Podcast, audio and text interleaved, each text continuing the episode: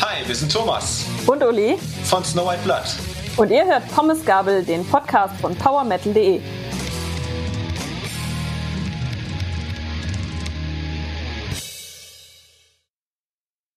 Hallo und herzlich willkommen zu einer neuen Folge Pommesgabel, dem Podcast von PowerMetal.de. Ich bin heute hier mit Marcel. Ja, hello und Alaf am Rosenmontag.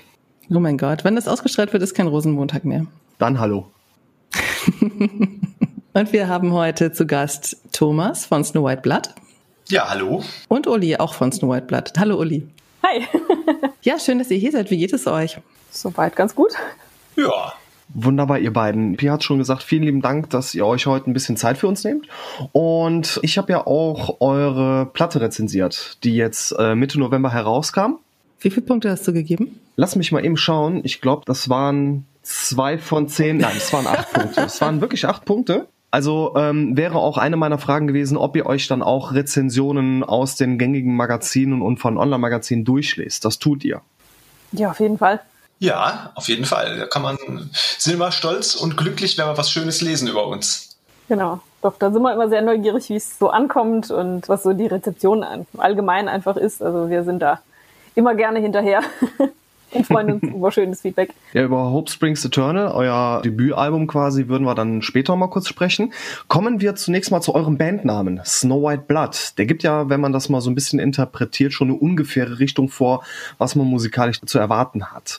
Aus eurer Sicht, in welcher Verbindung stehen denn Bandname und Musik, die ihr macht? Also Snow White Blood, wo kommt das eigentlich her? Das ist äh, eine uralte Geschichte, wenn man so will. Seit 2013 gibt es uns ja schon. Ursprünglich hatten wir, als wir auf der Suche nach, waren nach, nach einem Bandnamen, hatten wir erstmal uns überlegt, äh, wir wussten schon, dass wir in den Symphonic Metal Bereich gehen irgendwie so oder Gothic so und äh, die, der aller allererste Gedanke war, wir wollen uns von dem Schwarzen abheben. Ja, also Gothic ist ja so schwarz und dunkel und dann haben wir gedacht, wenn du auffallen willst, musst du eigentlich in die komplett gegensätzliche Richtung gehen. Und die allerersten Gedanken waren sogar mal, wir treten nur in Weiß auf der Bühne auf. Das hat sich aber dann irgendwann verlaufen. Ja, weil ey, find mal weiße Klamotten in dem Stil. Es ist halt quasi nicht machbar. Und wo wir dann auf der Suche auch nach einem Thema waren, haben wir gesagt, Märchen bieten sich an und dann war irgendwie dieses Snow White, weil das ja auch so eine, so eine, so eine Zweideutigkeit hat mit Schneewittchen und und Schneeweiß und schneeweißes Blut, was es ja so gar nicht gibt, ne, äh, war dann irgendwie geboren. Also Uli, vielleicht Du hast ja da auch was maßgeblich dazu beigetragen zu dem Namen. Hast du da noch was zu ergänzen? Ja, es war halt im Prinzip, ne, wie es wahrscheinlich bei jedem ist, so eine Namensliste, die man dann halt so vor sich trägt und den Namen dann so ausbrütet und überlegt und hin und her. Und dann hat sich im Endeffekt Snow Blood durchgesetzt, eben wegen dieser Doppeldeutigkeit und wegen diesem äh, Märcheneinschlag, wo wir halt dachten, hey, das kennen wir irgendwie so noch nicht, dass man jetzt Metal mit Märchen kombiniert.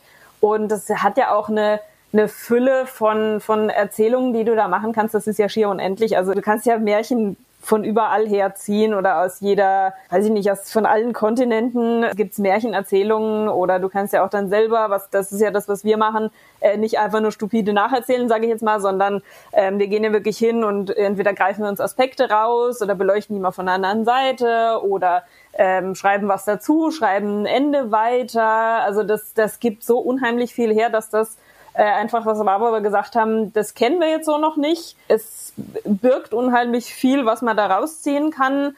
Und ähm, es ist ja vor allem, also was wir jetzt machen, ist ja auch nicht, ich sag mal jetzt so Disney-mäßig so heile Freude Welt und so. Also da sind ja emotionsmäßig ist ja alles so ein bisschen dabei. Ähm, das war jetzt auch nicht unbedingt festgelegt. Also die erste EP, die war ja so ähm, bestimmt von der Angst, deswegen Once Upon a Fairy Tale ähm, was sich auch im Namen wiederfindet. Da war da so der, der Schwerpunkt auf der Angst. Jetzt haben wir so als Emotion die Hoffnung und ähm, ja, da gucken wir mal. Also das, äh, es gibt noch weitere Ideen in die Richtung, wenn das mal durchgespielt ist. Und da gibt's auch ansonsten noch so viel, was man da machen kann. Also die Möglichkeiten sind eigentlich schier unendlich und das ähm, finden wir halt alle ganz spannend. Uli Thomas, ihr seid jetzt zwei Viertel der Band von Snow White Blood und stellt doch mal die anderen Bandmitglieder vor und euch beziehungsweise welche Funktionen ihr in der Band habt. Oh ja, und stellt euch bitte gegenseitig vor. Die Uli singt bei uns und sie ist auch zuständig, äh, also für einen ganz großen Part. Neben dem Gesang hat, macht sie halt die komplette Orchestrierung. Das heißt also, ähm, das ist ein Riesending. Äh, das sind nicht nur ein paar Geigen und ein paar Xylophone, so wie es ein anderer Rezensent irgendwo geschrieben hat, der sprach von übereinander gestapelte Keyboards. Das war dann so ein Feedback, wo wir gedacht haben, na, der hat mal nicht richtig hingehört. Aber gut, unabhängig davon, also sie macht diese ganze Orchestrierung und sie ist auch zuständig für ähm, ich sag mal, die ganzen Lyrics. Also sie überlegt sich da ganz viel, nicht das Nacherzählen von irgendwelchen Dingen, sondern da steckt immer ganz viel Gehirnschmalz drin in den Texten und auch sehr viel das um die Ecke denken und äh, das ist so Ulis Part. Und dann macht sie auch noch nebenbei noch Design und Kreation, also war mit dem Booklet dran und also ein ganz großes Paar Schuhe, was sie da mit sich rumträgt von der Band, finde ich. Uiuiui. Uli, wer ist denn dieser Thomas? Wer, wer ist denn dieser Thomas? Ne? Denn ja, äh, der Thomas ist ja bekannt für die äh, tiefen Töne, der macht für uns den Bass und ähm, ist aber ansonsten auch hinter den Kulissen sehr, sehr äh, engagiert. Das geht von ach, eigentlich die komplette Orga hinten dran, die läuft über den Thomas. Booking ist ein ganz großes Thema, so PR, Labelmanagement und so weiter. Also da geht ganz, ganz viel hinter den Kulissen, wo der Thomas äh, fleißig die Strippen zieht und immer den Plan hat und egal was man fragt, der Thomas weiß eigentlich immer Bescheid. Das heißt, auch ein sehr großer Part, der da an Thomas geht und äh, da bin, bin ich und sind wir alle immer sehr dankbar dafür, dass das äh, immer so reibungslos funktioniert. Also der Christian, den darf ich jetzt vorstellen, der heute nicht da ist, das ist unser Gitarrist unter anderem, ja, also neben der Gitarre ist er auch zuständig, ich sag mal, mit der Uli zusammen, äh, greift da immer mal wieder in Songwriting mit ein. Das heißt, er liefert auch äh, gute Ideen, Riffings, äh, die er der Uli dann um die Ohren schlägt und von sagen, mach mal hier, mach mal da. Also da ist im Songwriting mit beteiligt und dann ist er unser Mastermind in Sachen Merch. Also alles, was zum Thema Merch-Versand, Online-Shop zu tun hat, das läuft alles über seinen Tisch und gerade als wir das Crowdfunding hatten, da war er nicht zu beneiden, als er hier irgendwie hunderte von Pakete in die Weltgeschichte rumschicken durfte. Ich glaube, da war er irgendwie Stammkunde bei, bei der Post und die kannten ihn dann schon mit Vornamen. Das war ganz witzig. Und dann äh, kann ich noch den Max vorstellen, der ist der Master of Drums und ähm, ist ansonsten ja so unser Techniker für alles, der hat, also egal was du brauchst, äh, der Max hat irgendwie echt alles so im Kofferraum. So brauchst ein Licht, okay, alles klar, installieren wir. Oder hier irgendwie Ton oder alles. Der, der macht ja dann auch äh, Veranstaltungstechnik. Deswegen ist er da äh, ziemlich gut äh, drauf und äh, kompetent, macht auch unseren Proberaum, hält da in Stand und ähm, ist jetzt auch mit der neuen Website betreut, die er sehr schön aufgezogen hat. Da hat er uns dann alle mal schön überrascht, als er dann ankam mit, hier, guckte mal und wir alle so, huch, das ist aber, ja, es war halt vorher so eine es war halt dann eine Website da und ähm, ja, die hat halt irgendwie so an allen Ecken und Enden gekrankt und jetzt ist sie halt auch wirklich schön und funktional und das ist sehr viel besser jetzt geworden. da hat jeder so sein Päckchen, wo er sich drum kümmert und ähm, genauso seine Kompetenzbereiche und das klappt soweit ganz gut. Das greift halt ineinander wie Zahnrädchen. Klar muss man hier und da dann immer mal nochmal irgendwas nochmal, weiß ich nicht, besprechen oder so, aber im Grunde haben wir alle so unsere Kompetenzbereiche, wo wir uns dann drum kümmern. Als ihr euch dann 2013 gegründet habt, da war der Max aber noch nicht dabei, oder? Das ist richtig. Wir eigentlich sind Uli und ich sind so die äh, die Stammbesetzung, wenn man es so so will. Wir hatten einen anderen Schlagzeuger und ganz zu Anfang auch noch einen anderen Gitarristen. Aber wie es immer so ist, äh, es entwickelt sich weiter. Der Chris kam dann, glaube ich, 2016 dazu und der Max war es, glaube ich, 2018. Ja. Und auch 2016, also das Wortspiel, das finde ich sehr, sehr gut. Once Upon a Fairy Tale. Das versteht aber auch nicht jeder. Das ist schön, dass du es verstehst. Ja, wo du jetzt vorhin auch darüber gesprochen hast, dass es ja auch primär um Ängste geht, ähm, ist das natürlich dann auch sehr naheliegend.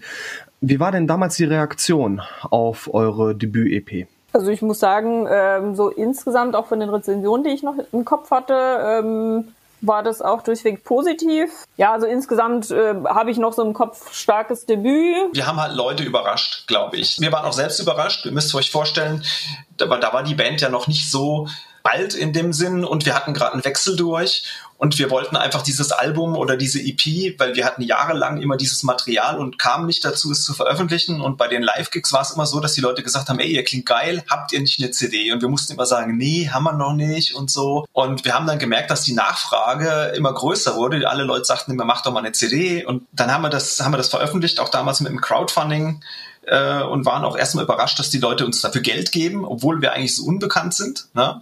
Zu dem Zeitpunkt und, und waren dann aber auch über die Resonanz überrascht. Ja, das war, äh, wir konnten es gar nicht glauben, dass das so gut ankommt. Im Prinzip ist es aber genauso der rote Faden jetzt auch. Dieses Hope Springs Eternal Album ist genau das gleiche. Wir sind da total überwältigt über das Feedback, was da kommt. Das ist äh, krass. Aber gut, ich greife ja vor schon. Nein, nein, dann kommen wir auch direkt zum Debütalbum quasi. Wie war denn so generell die bisherige Resonanz auf Hope Springs Eternal? Ja, überwältigend. Wenn man so lange an einem Album arbeitet, ne? ich meine, diese, die Songs, die da drauf sind, die, die sind jetzt auch nicht erst gestern entstanden, sondern das hat sich ja gezogen über einen Zeitraum von vier Jahren, wenn ihr so wollt. Wenn man dieses Album sich genau anhört, man hört auch eine Entwicklung raus. Wir sagen jetzt nicht welche. Wir hören das raus, wie sich die Songs über die Jahre entwickelt haben. Ja, das hört ja auch sonst keiner, der jetzt nicht die Originalversion von von äh, einem Song X dann von drei Jahren oder vier Jahren teilweise kennt. Ähm, das kennen wir ja dann. Das sind ja die zigtausend Demo-Versionen, die da Schleife gelaufen sind und ja auch, ähm, wir haben ja die, einen Großteil der Songs ja auch schon live gespielt äh, mit einem, ich sag mal, Demo-Orchester, was dann mal so basismäßig dann halt hingebastelt war, einfach weil die Zeit gefehlt hat. Und äh, das klingt jetzt auch teilweise halt total anders als von, von vor drei Jahren. Das kann man dann teilweise auch nicht mehr vergleichen, einfach weil da nochmal wesentlich mehr, mehr Orchesterarbeit dann reingeflossen ist. Wenn du so, jetzt so lange an einem Album arbeitest und die Leute halt auch sagen, veröffentlicht was Neues, dann steckst du da so viel Liebe und Herzblut rein und ganz, ganz viel Schweiß, Blut und Tränen, sagt die Uli auch immer, dann hast du den Kram. Ich sag mal ganz, du hast das zum Schluss tausendmal gehört und bist dir dann irgendwann selbst nicht mehr sicher, ob das noch gut ist und, und, du suchst wirklich nach den letzten Milliprozenten, um noch das Beste rauszukitzeln und weißt aber trotzdem nicht, ob das ankommt. Äh, und dann hatten wir ja eben auch da ein Crowdfunding wieder, wo wir, ich sag mal, über ein Jahr lang die Leute, ich will nicht sagen vertröstet haben, aber wo wir gesagt haben, so, Geld ist da, wir brauchen jetzt noch circa ein Dreivierteljahr, bis das Album da ist. Dann hat sich nochmal verzögert wegen Corona und die Menschen hatten so eine Geduld. Äh, und dann haben wir gedacht, so, und jetzt hoffen wir doch mal, wenn die Menschen so viel Geduld mit uns hatten, dass wir sie nicht enttäuschen, dass die Erwartungen, die wirklich riesengroß waren, dass wir die nicht enttäuschen. Aber das Feedback war so geil und ich glaube, dass wir da was ganz Gutes hingelegt haben ja, also ich war halt wirklich froh andersrum, dass es jetzt keine Reviews gab, die einen so völlig in der Luft zerrissen haben. Das kann, kann dir ja durchaus auch passieren. Das ist halt gar nicht passiert. Deswegen bin ich gerade echt froh. Im Gegenteil. Also es war wirklich viel, viel, viel Positives dabei und teilweise auch Reviews, wo du halt wirklich vorne dran sitzt und hast so Pipi in den Augen, weil du denkst so, ja, okay, genau das haben wir uns dabei gedacht und das ist irgendwie voll geil, dass es jemand halt hört oder auch diese Reaction-Videos, so, da waren so einige dabei, wo ich dann so gedacht habe, so, okay, die haben irgendwie verstanden, um was es geht, so, weil das so auch krass ins Detail ging, wo du denkst so, okay, die Message kam an, yay! das ist dann immer sehr cool, wenn dann, ähm, ja, wirklich so diese Vierteldetails, die dann echt lange Arbeit brauchen dafür, dass es wahrscheinlich nur ein Bruchteil überhaupt hört, was mir auch irgendwie klar ist, gerade im Orchester, dass es boah, dass jetzt keiner da hingeht und sagt, boah, also ey, diese Triangel, die war ja jetzt, ne, so, das macht ja keine Sau. Es ist ja eher so, dass das Gesamtkonzept ja dann im Endeffekt detailliert klingt, dass das Gesamtkonzept dann einfach rund ist und du da gar nicht mehr so die Einzelheiten raushörst, aber äh, dennoch ist es schön, wenn dann, es weiß jetzt in den Lyrics oder eine Bassline, die dann irgendwie geil kommt oder irgendwas, ja, was was dann ähm, hervorgehoben wird, wo dann jemand sagt, oh cool, da hat sich jemand was bei gedacht. Das ist dann für uns immer sehr schön. Thomas, du hast vorhin erwähnt, dass das jetzt quasi die zweite Veröffentlichung von euch war, die unter einer Crowdfunding-Kampagne quasi äh, lief. Worin liegen denn eurer Meinung nach die Vorteile und wie kam diese Crowdfunding-Kampagne denn bei euren Fans an? Also die Vorteile beim Crowdfunding ist ganz klar heutzutage, äh, Musik machen oder Musik veröffentlichen ist ja schweineteuer. Also man glaubt das gar nicht, wenn man sich damit nicht beschäftigt. Ja? Das, man denkt immer so, man geht ins Studio und nimmt was auf und dann liefert man es ab. Aber das ist, da ist, steckt so viel dahinter, so viel Kleinstdetails, äh, dass wir am Anfang auch gerade bei der EP gedacht haben, wo kriegen wir denn jetzt die Kohle her? Also wenn man sich da beschäftigt damit und zuerst mal dann sagt, okay, was kostet denn ein Tonstudio? Was kostet denn dies und jenes? Was kostet die Pressung? Bla. Dann hast du dann locker mal für so ein Mini-Album mal locker deine 6.000, 7.000 Euro da liegen und sagst, okay, das musst du erstmal finanzieren, das musst du erstmal haben, insbesondere als kleine Band, die noch nicht eine große Fanbase hat. Ähm, und da ist es natürlich, die Herausforderung ist, du musst wildfremde Menschen davon überzeugen, Vorschusslorbeeren auszuschütten. Sie müssen dir Geld, praktisch wie einen Kredit geben, um einen Blankoscheck ausstellen und sie müssen dir blind vertrauen, weil man weiß ja nicht, was daraus wird. Und und äh, die Erfahrungen sind halt jetzt, dass wir beim ersten Mal also wirklich überzeugen konnten mit dem Konzept und, und dass wir da, dass das Crowdfunding auch super durchlief. Das heißt, man steckt sich ja da immer ein Finanzierungsziel, was man erreichen will. Und das war dann so, dass das immer nur dann ausgeschüttet wird, auch wenn man es wirklich erreicht. Und wenn man dieses Finanzierungsziel nicht erreicht, kriegt man gar nichts. Ne? Also das ist so die Sicherheit für die Leute, die dir Geld geben. Und nachdem das bei der EP damals sehr gut lief, haben wir gesagt, gut, jetzt Debütalbum, logischerweise noch mal teurer. Und wir haben ja damals gesagt, dass wir wollen natürlich die Qualität toppen. Das heißt, das Booklet, das Design, die Orchestrierung, das Tonstudio, alles, was hinten dran war ja nochmal eine Stufe höher. Und wir wollten das Ganze kommunikativ begleiten mit Video und dann haben wir jetzt ein Label. Und das Label hat ja uns auch unterstützt dahingehend. Und das kostet auch alles Geld. Und da war, das, war es natürlich um ein Vielfaches teurer. Und dann haben wir auch am Anfang gedacht, um Gottes Willen, ob das was wird. Aber auch das hat funktioniert. Ne? Und von daher sind unsere Erfahrungen da eigentlich sehr positiv. Aber es kostet auch eine Menge Arbeit. Ja, aber krass, wie du sagst, also ich kenne das von Bands, die schon länger am Markt sind, wenn die so eine Crowdfunding-Campaign machen, dann weiß man ja ungefähr, was einen erwartet als Fan. Und dann ist es eher so, als wenn ich das Album im Vorverkauf kaufe und es dann eben super lange dauert, dieser Vorverkauf. So ist es. Mhm. Und bei euch wusste man ja nicht so richtig oder wussten die Fans ja nur vom Konzept her und von ein paar Songs, was sie erwartet. Von daher scheint es sehr überzeugend gewesen zu sein und cool, dass das so geklappt hat. Ja, da sind wir auch wirklich sehr sehr froh drüber und äh, insbesondere auch beim Album, das war halt wirklich so ein, oh Gott, wie, wie viel können wir denn jetzt eigentlich uns, ich sag mal, erlauben, äh, um die Qualität halten zu können, aber auch jetzt nicht völlige äh, ja, Mondziele da jetzt aufzurufen. Und äh, das war schon eine lange Verhandlung und äh, viel hin und her, bis wir dann irgendwann uns, ich weiß schon gar nicht mehr das Ziel, was wir jetzt, ähm, aber auf jeden Fall ist es war im guten fünfstelligen und wir haben echt Blut und Wasser geschwitzt und es hat dann im Endeffekt aber funktioniert. Es war schon ein Abenteuer. Also Crowdfunding ist äh, ja 90 Tage äh, Herzklopfen, weil man nicht weiß, wie es ausgeht. Aber für alle, die das machen wollen, also weil du sagst 90 Tage, ich habe vorhin von der Vorbereitungsphase gesprochen, also man bereitet das nicht im Vorbeigehen vor. Also wir haben bestimmt ein halbes Jahr lang ja, mindestens überlegt, gemacht und vorbereitet, bis das Ding live gegangen ist. Also da steckt ganz viel Vorbereitungsarbeit drin, weil es muss so perfekt wie möglich sein, weil du musst ja wirklich wildfremde Menschen davon überzeugen, dass sie dir ihr Liebstes geben, nämlich ihr Geld. Und in eurem Fall hat sich das natürlich dann auch von der optischen Komponente sehr gelohnt, denn Hope Springs Eternal erschien auch im sehr, sehr schönen Digipack. Und ja, ich bin persönlich mag diese Aufmachung und äh, mit Blick auf das, äh, das Innenleben, also sprich das Booklet, ähm, ist das eine sehr, sehr runde Sache geworden. Dankeschön. Da wird sich unsere Designerin oder unsere, unsere Liz wird sich da sehr freuen, glaube ich, wenn sie das hört. Das ist die, die unsere Fotos gemacht hat Mhm. Unter anderem. Genau, die Liz hat die Fotos gemacht, also die von uns jetzt die Bandfotos. Und der Johannes Belach, der hat ähm, das Booklet, also da haben wir uns ganz viel abgesprochen. Da hatte ich quasi so die, die den Textsatz oder so von den Lyrics, den hatte ich halt dann äh, praktisch angeliefert und ähm, habe dann so mit ihm dann halt hin und her überlegt, wie wir das dann noch mit diesen, ähm, wie heißt das dann da, die Sterne, die halt so oben drüber gehen und so und auch das Cover-Artwork mit dem Sterntaler Mädchen, da haben wir super lange noch zusammen da dran gemacht. Also ich habe dann halt quasi so das, was ich im Kopf hatte und er hat es dann umgesetzt und dann ging das dann auch in Schleifenweise und so und das ist so ein, jetzt so ein Gesamtkunstwerk mit äh, viel Input von unserer Seite und viel Output von der Liz von Eulenherz Artwork und von Johannes Belach. Haben sie gut gemacht. das auf jeden Fall. Kommen wir mal zum thematischen Aspekt von Hope Springs Eternal, Märchen.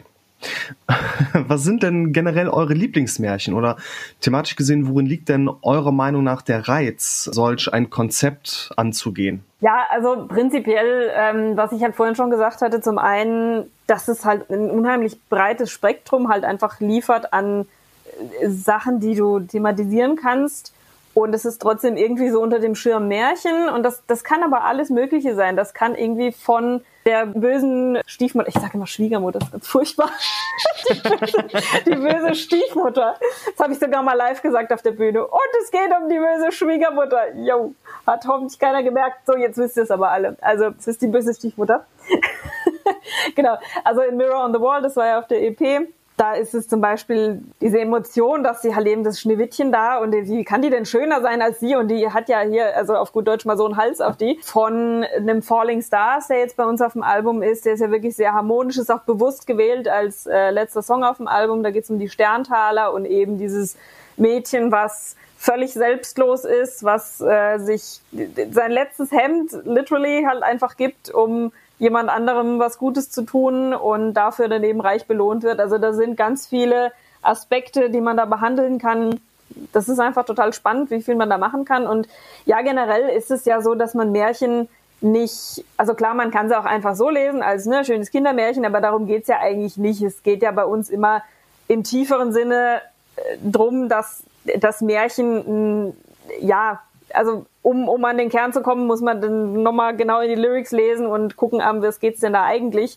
Das ist dann der Interpretation des äh, jeweiligen Menschen, der das äh, Ganze sich dann anhört, überlassen.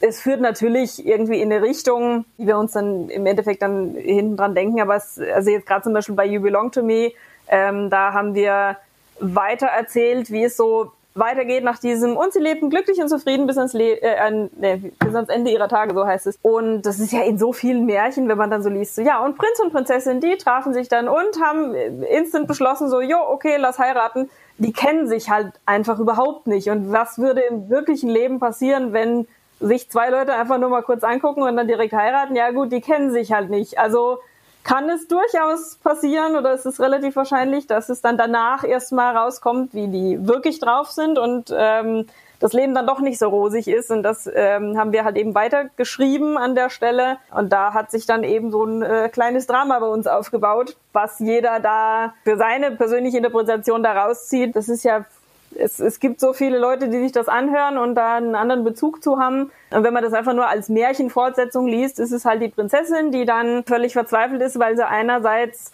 naja, einerseits irgendwie hofft, es wird doch noch alles gut und, und es wird doch noch alles happily ever after, ja, wie es, wie es halt im Song heißt. Und andererseits merkt sie halt so, der Prinz, der ist irgendwie nicht so der, der zu sein schien und ähm, zeigt da Verhaltenszüge, die ihr halt eben gar nicht gut tun. Da ist es so zwischen, ich hoffe eigentlich, es wird wieder besser und ich kann hier nicht weg und andererseits, oh Gott, ich muss hier weg und es ist so ein Machtgefälle zwischen den beiden. Das ist so diese, diese dunklere Seite, die vielleicht im Märchen einfach nicht erzählt wird.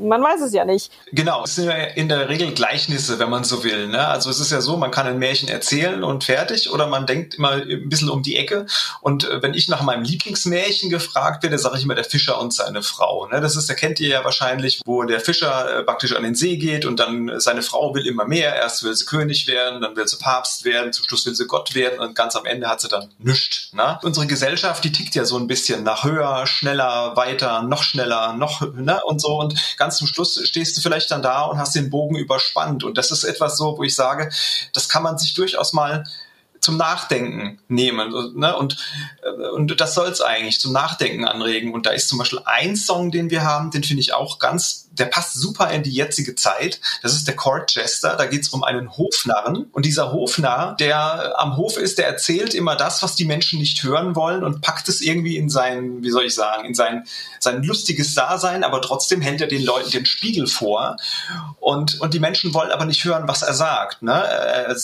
Und wenn ich jetzt gerade überlege, die politische Diskussion, ich will sie jetzt gar nicht gerade aufmachen, aber heutzutage ist es doch sauschwer, in Corona-Zeiten Dinge zu äußern, äh, die eine Menge von Menschen nicht hören will. Ich will jetzt gar nicht sagen, welche Menge ich meine, ähm, sondern aber es ist einfach total schwierig geworden, eine freie Meinungsäußerung zu tätigen. Und das ist so aktuell wie nie, glaube ich. Ne? Und ich schlage mich da bewusst gar nicht auf irgendeine Seite, sondern es ist äh, in den sozialen Medien, wenn du eine andere Meinung hast als jemand anders, dann wirst du total äh, geächtet, ja. Und dann artet das richtig gehend aus mittlerweile. Und das finde ich total schade. Deswegen denke ich, ist in Märchen aktuell wie nie. Boah, Kommentarspalten gehen gar nicht mehr. Also das, wenn man seinen Blutdruck bewahren möchte, einfach keine Kommentarspalten lesen. Nirgends. Auf eurem Album habe ich zwei weitere Märchen erkannt, glaube ich zumindest, mit Drop a Stitch mit Frau Holle mhm. und Never Ending Walls mit Aschenputtel. Genau. Wow. damit liege ich also richtig. Super. Perfekt. Dankeschön. Welche Märchen gibt es denn sonst noch außer Sterntaler und die quasi, äh, und wenn sie nicht gestorben sind, Geschichte bei You Belong to Me? Die Rapunzel hätten wir noch anzubieten. Die Rapunzel ist auch noch dabei. Bei Rising of the Sun, da ist die Rapunzel. Genau, das ist ja auch so ein bisschen am Ende gar sehr umgedichtet, weil irgendjemand mal reingebracht hat, hey, die Rapunzel, die sich an ihren eigenen Haaren aufhängt. Das blieb so, so im Kopf, dass da jetzt praktisch der Song so äh, draus gewachsen ist das ist ja allgemein bekannt, ne? Rapunzel sitzt in ihrem Turm und ähm, wartet da auf ihre Errettung. Und im Märchen ist es ja, so wie man es kennt, eben so, dass dann irgendwann der Prinz kommt und sie da, da rausholt. Da war es jetzt halt eben so bei uns, oder ist es bei uns so, dass Rapunzel dann irgendwann, ich meine, die sitzt da ewig lange in diesem Turm, ohne eine Menschenseele, die wird da ja auch irgendwann ein bisschen, ne? Also die, die hört dann irgendwann den Wind zu ihr flüstern und äh, meint dann, da kommt irgendjemand, aber da ist gar keiner. Aber da hört dann irgendwie, weiß ich nicht, die Vögelchen oder sonst wen zwitschern und da ist aber keiner. Und irgendwann merkt sie dann halt, okay, irgendwie kommt da keiner und sie ist dann so verzweifelt, dass sie dann halt eben sich versucht, in den eigenen Haaren zu erhängen. Äh, zum Glück geht's dann oder läuft's dann schief, so dass sie eben die, äh, die Decke sie nicht halten kann und sie dann runterstürzt und dann eben merkt, okay, äh, da ist ja dann doch ein neuer Morgen, der beginnt, es ist ein neuer Tag, der beginnt und ähm, ja, es, es geht weiter. Ich hätte noch Schneeweißchen und Rosenrot anzubieten. Ja. Welches Lied ist das? ja, Sherrod Hearts. Gut. Respekt. Dankeschön. Ich muss dazu sagen, äh, da danke ich meiner Oma bis heute. Ähm, jedes Mal, wenn ich irgend, also ich habe die Wochenenden sehr, sehr häufig damals bei meinen Großeltern verbracht und jedes Mal, ich bin mit meinem großen Märchenbuch dann immer zu meiner Oma hingegangen und habe gesagt, Oma, Oma, lies mir doch mal bitte was vor. Und das hat sie dann wirklich bis zum Erbrechen gemacht und so ein paar Märchen sind dann über all die Jahre dann hängen geblieben und an so ein paar Inhalte kann ich mich erinnern. Nicht falsch verstehen, aber ich habe das Album auch so ein bisschen persönlich genommen. Also ich konnte ein bisschen in Erinnerungen schwelgen und äh, ich ich, ich fand halt auch eure etwas andere Herangehensweise ähm, sehr, sehr gut, dass man dann eben auch mal andere Sichtweisen beleuchtet, anstatt dann einfach nur die Geschichte von äh, es war einmal bis dann äh, und wenn sie nicht gestorben sind, dann zu erzählen. Ja, das haben wir uns ja so auf die Fahne geschrieben. Dankeschön. Zu You Belong to Me habt ihr ja auch ein Video rausgebracht und da sieht man auch sehr schön, dass ihr mit dem Chor Stimmgewalt zusammengearbeitet habt. Wie entstand denn der Kontakt und wie war es, mit denen zusammenzuarbeiten? Der Kontakt, der lief quasi, das war eigentlich ein Zufall mehr oder weniger, weil ich mit Jan da damals äh, einfach auf eine Insta-Story von ihm geantwortet hatte, eigentlich nur geblödel und irgendwie kam er dann ins Gespräch kurz und gut, irgendwann meinte er so, ja, dann hat er mitgekriegt und hier musikalisch und bliblablub und ähm, wenn, wenn wir mal irgendwie äh, chormäßige Unterstützung brauchen, soll ich doch mal Bescheid sagen. Dann habe ich gemeint, äh, du, das äh, merke ich mir. Ging einige Zeit ins Land und irgendwann kam ich ja nochmal drauf zurück und ähm, dann meinte er hier, ähm, wie wär's denn mit Stimmgewalt? Und da habe ich gemeint, ja, dann lass doch mal ausprobieren. Das Arbeiten war tatsächlich über die Distanz. Die sind ja aus Berlin und wir sitzen ja in Hessen und die haben quasi von mir dann die, die Chorsätze gekriegt äh, in Notenform und äh, haben das Ganze aufgesungen, haben haben es uns dann äh, zugeschickt, dann ging das ins Tonstudio, wurde dann entsprechend gemischt und äh, so entstand das Ganze dann quasi. Ich finde auch, dass ihr sie in dem Video ziemlich cool in Szene gesetzt habt. Man sieht die ja da auf den Bildern an der Wand. Genau. Ja, das war auch der kleinen Personenanzahl geschuldet. Das äh, ist halt momentan einfach ein bisschen schwierig, viele Menschenansammlungen an einem Fleck zu haben. Und deswegen haben wir uns, haben wir dann irgendwie gesagt, es ist dann auch blöd, die halt dann gar nicht mehr drin zu haben. Und dann haben wir so hin und her belegt und irgendwie kam wir dann auf die Idee, hey, lass doch Bilderrahmen aufhängen, passt ja auch ins Ambiente und ähm, genau, dann haben wir das äh, auf die Art und Weise gelöst und ich denke auch, das ist jetzt so eine, ein, ein ganz guter Workaround geworden. Thomas, du hast vorhin gesagt, dass ihr euch bei der Herangehensweise des, des Albums beziehungsweise bei den Arbeiten dann auch immer die Frage gestellt habt, äh, wird es den Fans gefallen? Werdet ihr den Anforderungen gerecht? Mir persönlich mir gefällt halt dieser, dieser schmale Grad zwischen Symphonie und Härte. Also opernhafte Arrangements auf der einen Seite und harte metallische Gitarren auf der anderen Seite. Ist es für euch denn schwierig, sowohl Anhänger der einen als auch Anhänger der anderen Seite gleichermaßen zufrieden zu stimmen? Du, das kann ich dir so gar nicht beantworten. Das Feedback, was wir bekommen, ist, ähm, das sind jetzt nicht Menschen, die sagen, ich höre normalerweise nur Thrash Metal oder so und ja, jetzt mag ich euch oder andere, sondern äh, auf diese Ebene geht's eigentlich nie, sondern es ist. Ähm Ein Feedback hatten wir, das anklang mit, ich mag ja eigentlich gar keinen Symphonic Battle und das gefällt mir irgendwie auch nicht so ganz so gut. Aber von der, aber von der Herangehensweise, also wir haben eigentlich eine, eine, eine Fangemeinde, eine mittlerweile relativ große, wo wir aber gar nicht wissen, warum, warum wir denen gefallen gefallen, ob es jetzt die Härte ist oder ob es das Symphonische ist, sondern es ist eher das Gesamtpaket. Also das ist das, spricht uns halt keiner drauf an, ähm, so ich mag euch weil, ja, sondern es ist eher, ich finde euch cool, was wir uns, uns, uns natürlich darüber freuen. Von der Herangehensweise ist es aber tatsächlich so, dass jeder hat unterschiedliche Einflüsse, die er mit reinbringt. Ne? Zum Beispiel der Chris, da wird er jetzt gleich wieder lachen, wenn er es hört im Nachhinein. Er hat äh, Einflüsse von Metallica und er hat Metallica-Riffs. Ich weiß, er will es jetzt nicht hören, aber es ist tatsächlich so, der, der, hat, der hat so eine ganz bestimmte Art und Weise, wie er Gitarre spielt und wie er Riffs entwickelt. Da haben wir immer so unseren Dauerbrenner, er bringt dann was und er fragt dann immer schon, na, wieder wie Metallica und dann sage ich, ja. Aber das ist so, er hat da so seine Art und Weise und das, das, diese Mischung, die macht es dann halt tatsächlich aus. Ne? Ich, ich bin so ein Kind der 80er, ja, ich höre sehr viel Maiden und so auch. Ich mag zum Beispiel auch wieder, wie der Steve Harris Bass spielt. Nicht, dass ich das könnte, im Entferntesten nicht, aber ich bin so einer, der, der spielt, der möchte nicht immer nur das, das, das, tiefe E oder das tiefe B spielen, sondern ich möchte auch mal Melodien spielen, sofern es denn irgendwie geht, ja, wenn sich's ein. Und so hat halt jeder so seins, was er irgendwie reinträgt, ne? Und so kommen dann quasi die verschiedensten Einflüsse und die verschiedensten Töne dann eben zu Hope Springs Eternal zusammen, was es dann eben seit seit Mitte November gibt. Genau. so ist es.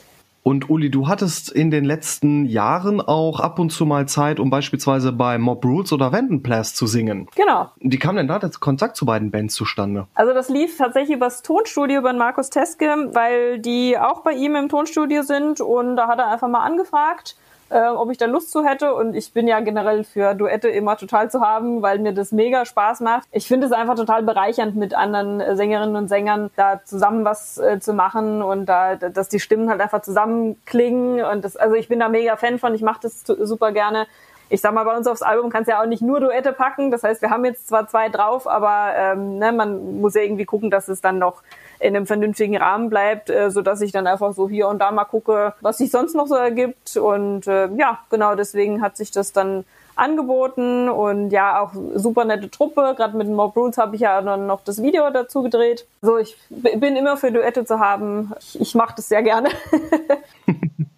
Spielen wir mal Wünscht ihr was? Wenn ihr euch für künftige Alben Duettpartner aussuchen dürftet, welche wären das? Darf, darf ich da auch was sagen oder nur die Uli, weil sie ja, aber es muss ein Bassist sein oder eine Bassistin. Außer Steve Harris. Den Steven Wusso. Hallo Steven. Hallo Steven, genau. Der, der, darf bei uns dann Bass spielen. Der, wer ihn nicht kennt, der war mal Bassist bei Xandria und jetzt ist er bei Orden Ogen unter anderem. Man kennt sich auch schon seit Jahren. Und äh, das fände ich cool. Wenn der bei uns den Bass spielen würde, da gucke ich dann mal zu, was der macht. also melde dich. Spielen wir mal hier Kai Pflaume. Und bei die Uli? Ich würde jetzt sagen, ich würde Danny fragen, habe ich aber schon. das äh, haben wir ja dann jetzt tatsächlich schon für You Belong to Me dann umgesetzt und da war ich auch sehr happy, dass er gleich Ja gesagt hat. Ich bin persönlich auch einfach äh, Fan von Oversense, ich höre die sehr gerne und äh, finde es sehr cool, was die machen. Die bringen jetzt auch eine neue Platte raus und das ist schon und ansonsten ja, ähm, Marcel Römer von Avarium, den finde ich auch sehr, sehr stark im Gesang. Sehr sympathischer Typ, der ist richtig cool drauf. Ja, das ist eine coole Socke. Ihr könnt hier auch so ein bisschen in so eine Utopie abdriften, ne? Also ihr könnt auch richtig raushauen. Ihr müsst ihn nicht persönlich kennen oder so. Ich muss ihn nicht persönlich kennen. Ich weiß es gar nicht. Ja gut, dann nehmen wir doch da einfach den Tommy von Camelot mal. Stimmt, genau. Ja, ja, auf jeden Fall. Da bin ich voll dabei. Und was wäre dein Traumbassist, deine Traumbassistin, wenn du zwischen allen wählen dürftest, auch denen, die vielleicht nicht mehr unter uns weilen? Ja, gut, den Steve Harris natürlich. Das, den finde ich echt mega. Was der mit seinen Mitte 60 da noch abreißt, das ist unwas unfassbar. Ich hätte jetzt persönlich so ein bisschen an Cliff Burton gedacht, weil ja auch vor ein paar Tagen oder so, glaube ich, äh, sein Geburtstag gewesen wäre. Und er war ja quasi auch äh, mit einer ähnlichen Spielweise dann wie Steve Harris dann zugange. Hm. Die fand ich sehr interessant. Also wenn man sich die Videos von früher von denen anguckt, das ist, ähm, das war so eine Ausnahmeerscheinung auf der Bühne irgendwie. Ich habe das Gefühl, der, der ist in seiner eigenen Welt da drin. Absolut. Das war schon musikalisches Genie, absolut. Kommen wir von alten Zeiten ins Hier und Jetzt. Was ist denn jetzt gerade in diesem Moment euer aktuelles Lieblingslied? Ich kann jetzt mal voll die cheesy Überleitung machen. In diesem Moment, in this moment, the in between. Entschuldigung, es musste sein. Wunderschön. Ja, ne? nee, also das finde ich äh, sehr, sehr cool. Das äh, Video habe ich mir, glaube ich, auch etwa zehnmal angeguckt und ich kriege jetzt noch jedes Mal Gänsehaut, was einfach so cool ist. Also mir gefällt das halt richtig gut. Es ist zwar kein aktuelles Lied, was ich gerne höre momentan, aber immer wieder, ich habe schon öfters mal jetzt vom Tommy angesprochen, von Camelot. Ich mag das Insomnia sau gerne. Mhm, ja. Das ist ein geiles Lied von denen. Ist eins der wenigen Lieder, die ich kenne von Camelot und ich mag es tatsächlich auch. Yay. Marcel, was ist dein Lieblingslied? Ich sprenge komplett die Ketten mit The Offspring, All I Want. Auch schon mal gehört. Dann mache ich den Bogen wieder zu. Bei mir ist es Dream Shade. Ich darf gerade deren kommendes Album A Pale Blue Dot rezensieren, höre das rauf und runter. Und ein Song, der aber aktuell auch schon released ist, ist da sehr hängen geblieben und das ist Question Everything. Hm, Gleich mal mitschreiben Ich gerade sagen, erstmal erstmal Notiz auf die Hand reinhören. Ihr könnt auch einfach in die Show Notes gehen. Da verlinken wir auch immer die Videos zu den Songs, wenn es denn welche gibt. Ansonsten linken wir nur zu den Songs. Und da findet ihr auch noch ganz, ganz viele andere tolle Informationen zu euch selbst. Das ist für euch jetzt weniger interessant. Erstmal lesen, was wir so machen. Gibt es noch was, ähm, worüber wir noch nicht gesprochen haben, was ihr gerne sagen möchtet? Oder ihr könnt auch gerne noch ein paar Worte an eure Fangemeinde richten. Wir sind total dankbar und glücklich, dass ihr uns so die Stange haltet, auch in dieser äh, schwierigen Zeit.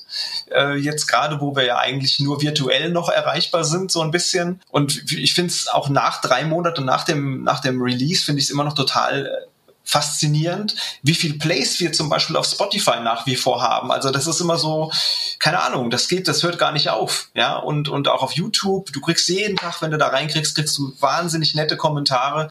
Das passt jetzt nicht zu dem, was ihr vorhin gesagt habt mit Kommentarspalten, dass man die nicht lesen sollte. Und unsere lieben wir natürlich, unsere Kommentarspalten, die sind wunderbar. Es ist wirklich so zuckersüß, das muss man an der Stelle wirklich mal sagen, was äh, so kommentiert wird. Und wir herzen auch jeden einzelnen Kommentar auf YouTube. Äh, so lange wir es momentan noch hinkriegen und es klappt momentan noch, sind wir immer sehr, sehr happy über äh, all die netten Feedbacks und auch auf Facebook, Insta, wo auch immer die ganzen tollen Feedbacks. Wir äh, freuen uns da immer einen Keks. Und dass ihr tolle Fans habt, haben die ja schon bewiesen, indem sie euch so kräftig in eurer Crowdfunding-Kampagne unterstützt haben. Auf jeden Fall. Also ein dickes, fettes Danke an alle.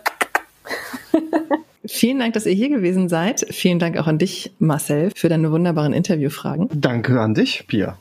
Ja, sehr gern, wie immer. Euch da draußen, vielen, vielen Dank fürs Zuhören. Ich hoffe, ihr hört auch bei den anderen Folgen mit rein. Abonniert uns gerne. Wir sind auch auf den gängigen Social-Media-Plattformen vertreten. Vielen Dank und bis zum nächsten Mal. Bis ciao, dann. ciao. Tschüss. Tschüss. Ciao.